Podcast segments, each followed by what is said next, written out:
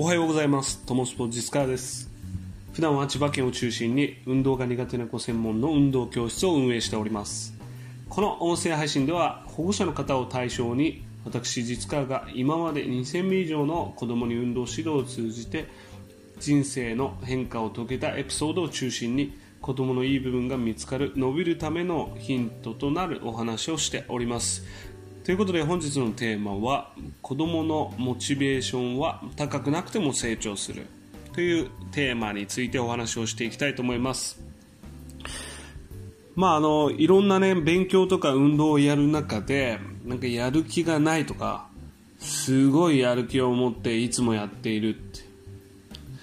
えー、こんなね言葉を聞いたことはあるんじゃないのかなと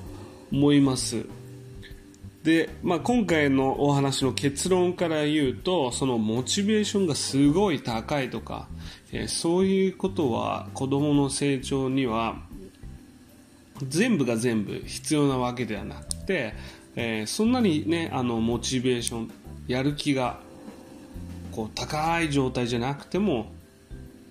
成長しますと。むしろその淡々とやる方が成長しますっていうことを、えー、先にね結論として、えー、お話ししておきます。じゃあ実際にその私が指導してきた中でどういう子がいたか。またねどういう子がこ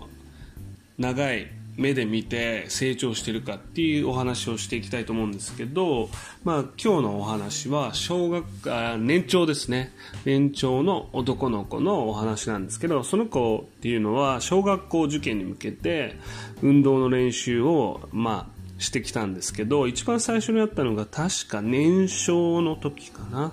年少の時にあってまあ、多分は、えー、早生まれだったんですごい幼い感じで。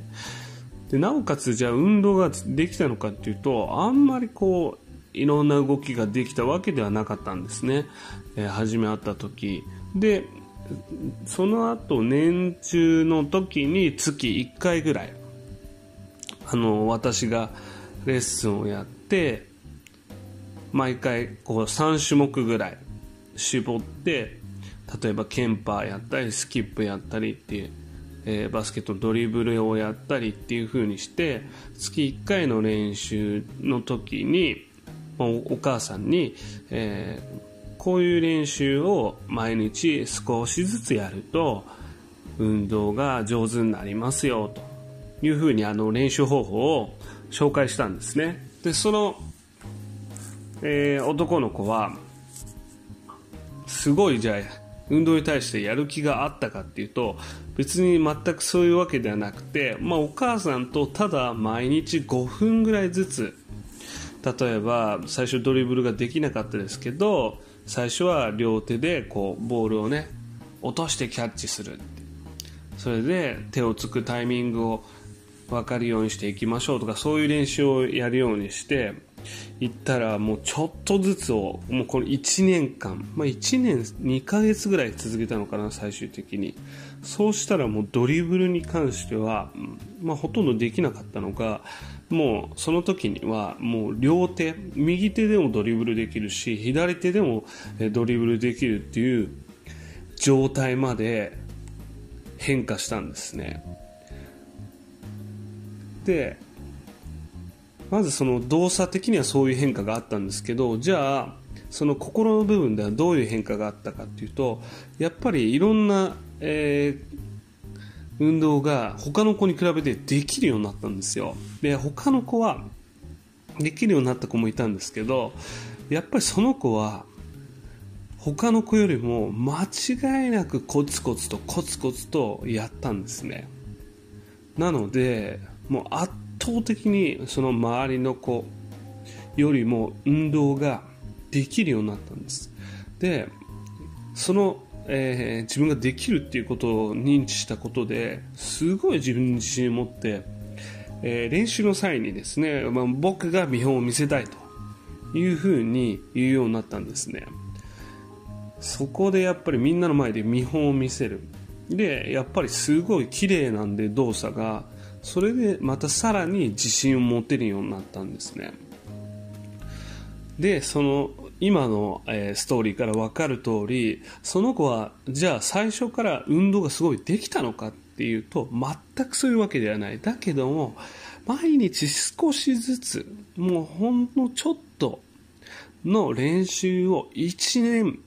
続けた。これがすごい大切なこと。でモチベーションはもう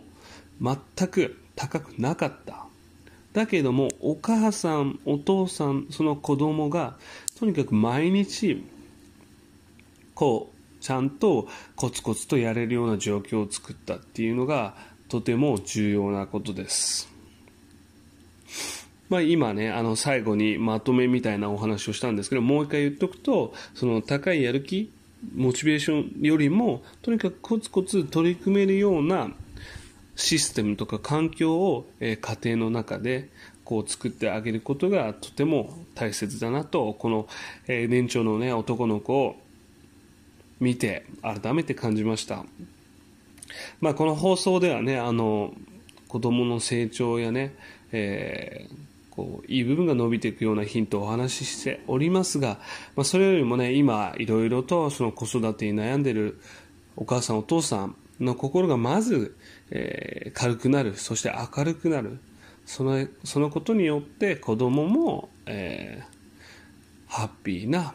えー、気持ちになれるそういう、えー、世界をこの放送を通してまた運動を通して、えー、作っていきたいなと思っております。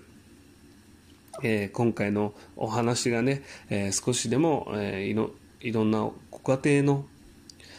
ヒントになる、またハッピーになる、えー、参考になればと思います、えー、この話が良かったらチャンネル登録またはグッドボタンよろしくお願いいたします。ありがとうございました。